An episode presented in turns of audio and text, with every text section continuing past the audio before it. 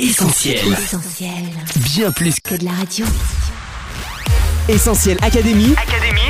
Hélène et Mag. Salut à tous, Hélène au micro d'Essentiel Académie en compagnie de Coach Mag. Salut Hélène, salut les auditeurs. Autant attendu que crainte, la 5G va débarquer cette année en France et le moins qu'on puisse dire c'est qu'elle fait parler d'elle. Oui, avant de commencer, on remercie tous les auditeurs qui nous ont permis de relever le challenge essentiel.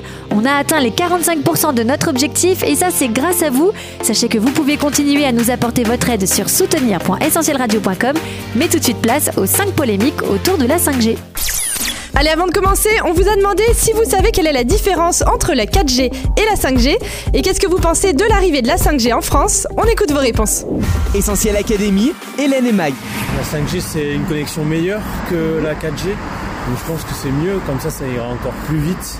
Du coup, ça ramera moins, parce que la 4G, c'est bien déjà, mais parfois ça rame. Ah, Il y aura plus de, vitesse quand on se connectera sur les réseaux sociaux, quand on enverra un message, des choses comme ça, euh, ou une photo. Donc, euh, ouais, moi, je suis pour la 5G. Euh, La différence, c'est que je pense que 5G, ça doit être beaucoup plus vite. Et 4G, bah, c'est en dessous. Et puis, euh, ouais, ça pourrait changer. Ça pourrait changer euh, dans le monde de la téléphonie. Et puis, euh, voilà. En gros, c'est l'évolution. C'est on avance petit à petit. Ça change d'avant. Avant, c'était 3G, on captait pas partout. Et puis voilà. Ah ouais, ça a l'air une bonne nouvelle, mais je vois pas la différence. Je pense que ça va être plus rapide encore plus, mais. Alors pour l'instant, moi je connaissais pas vraiment la 5G, tu vois, donc euh, je suis encore à la 4G+. Euh, bah, je savais pas, pas encore que ça existait, bah, je connais pas la différence. Allez coach, du coup un petit rappel s'impose. Qu'est-ce que la 5G a de si révolutionnaire? Alors la 2G, souvenez-vous, c'était l'apparition des SMS. La 3G, c'était les photos, la navigation sur Internet. La 4G, c'est la vidéo en HD. Et la 5G, c'est plus qu'une amélioration, c'est une vraie fracture technologique. Un petit aperçu des possibilités, un débit Internet 10 fois plus rapide que celui de la 4G, le développement de la télémédecine, la mise en service à grande échelle des véhicules autonomes et des villes intelligentes, le déploiement de l'Internet des objets, la connexion des objets de notre quotidien entre eux, les téléphones, les robots, les montres, les lunettes, les feux de circulation, la progression de l'intelligence artificielle aussi, et puis la croissance des technologies immersives comme la réalité virtuelle et la réalité augmentée. Bien qu'énorme, l'impact de la 5G sera progressif, le déploiement est prévu pour 2020 et c'est un changement radical de nos modes de vie auquel il faut s'attendre avec des retombées sur la société encore peu connues, une hyperconnexion mondiale, une surveillance digne d'un George Orwell, des potentiels piratages informatiques, de quoi susciter des craintes pour l'avenir. Essentiel Académie. Hélène et Mag. Alors coach, une entreprise est au cœur des plus grosses polémiques du moment autour de la 5G, Huawei. Oui, le géant chinois des télécoms, gros producteur d'antennes 5G, suscite une importante méfiance des gouvernements occidentaux. Déjà, les États-Unis ne voient pas d'un bon œil qu'une entreprise chinoise les dépasse dans ce bras de fer technologique autour de la 5G, mais pour les États-Unis, le risque principal de l'implantation des antennes Huawei au niveau mondial pose un problème de cybersécurité. Les services de renseignement américains craignent que Huawei ne permette aux autorités chinoises de passer par ces équipements pour surveiller les communications et les trafics de données dans un pays. Des accusations que le groupe chinois réfute. D'après eux, leur technologie ne contient aucune fonctionnalité de surveillance. Ils fournissent uniquement la technologie à l'opérateur qui est propriétaire de ces données. Toutefois, un expert américain en technologie explique qu'à travers le réseau 5G, la Chine pourrait envoyer un ordre en disant coupez tous les téléphones ou ralentissez tout le réseau. Les États-Unis ont donc banni les équipements Huawei dans leur infrastructure de réseau. Ils ont été imités par l'Australie, le Japon, le Royaume-Uni, le Danemark ou encore la Pologne. Une méfiance qui est en train de retarder aussi l'implantation de la 5G en France, coach. Oui, c'est ce qu'on appelle communément la loi anti-Huawei. Face aux avertissements américains, le gouvernement français a mis en place une validation du matériel choisi par les opérateurs. SFR et Bouygues utilisent déjà toutes deux les antennes Huawei.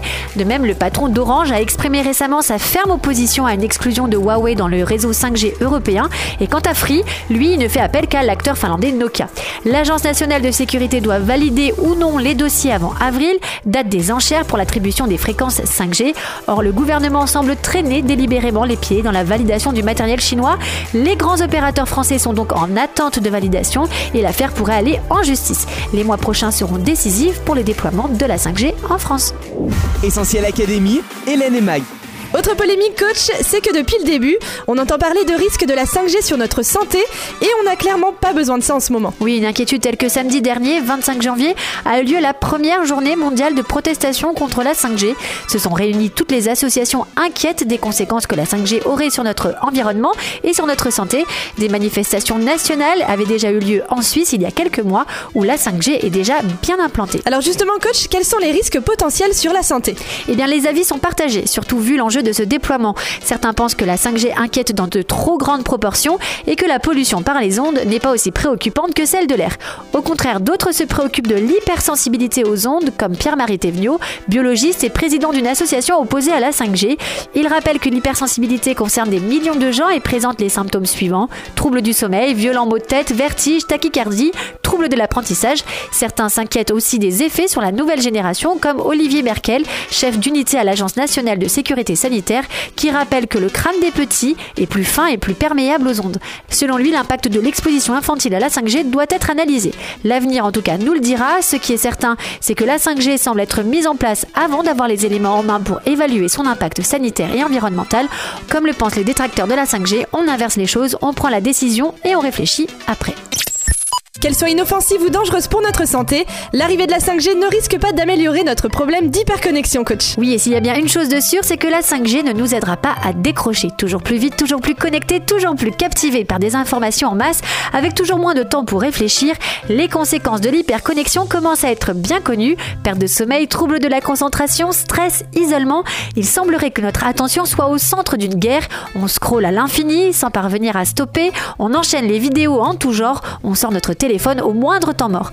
De l'information, du contenu, des médias, de la distraction, vite, vite, vite. Notre attention est sans cesse captivée par quelque chose, une volonté de la part de publicitaires, mais aussi de notre part.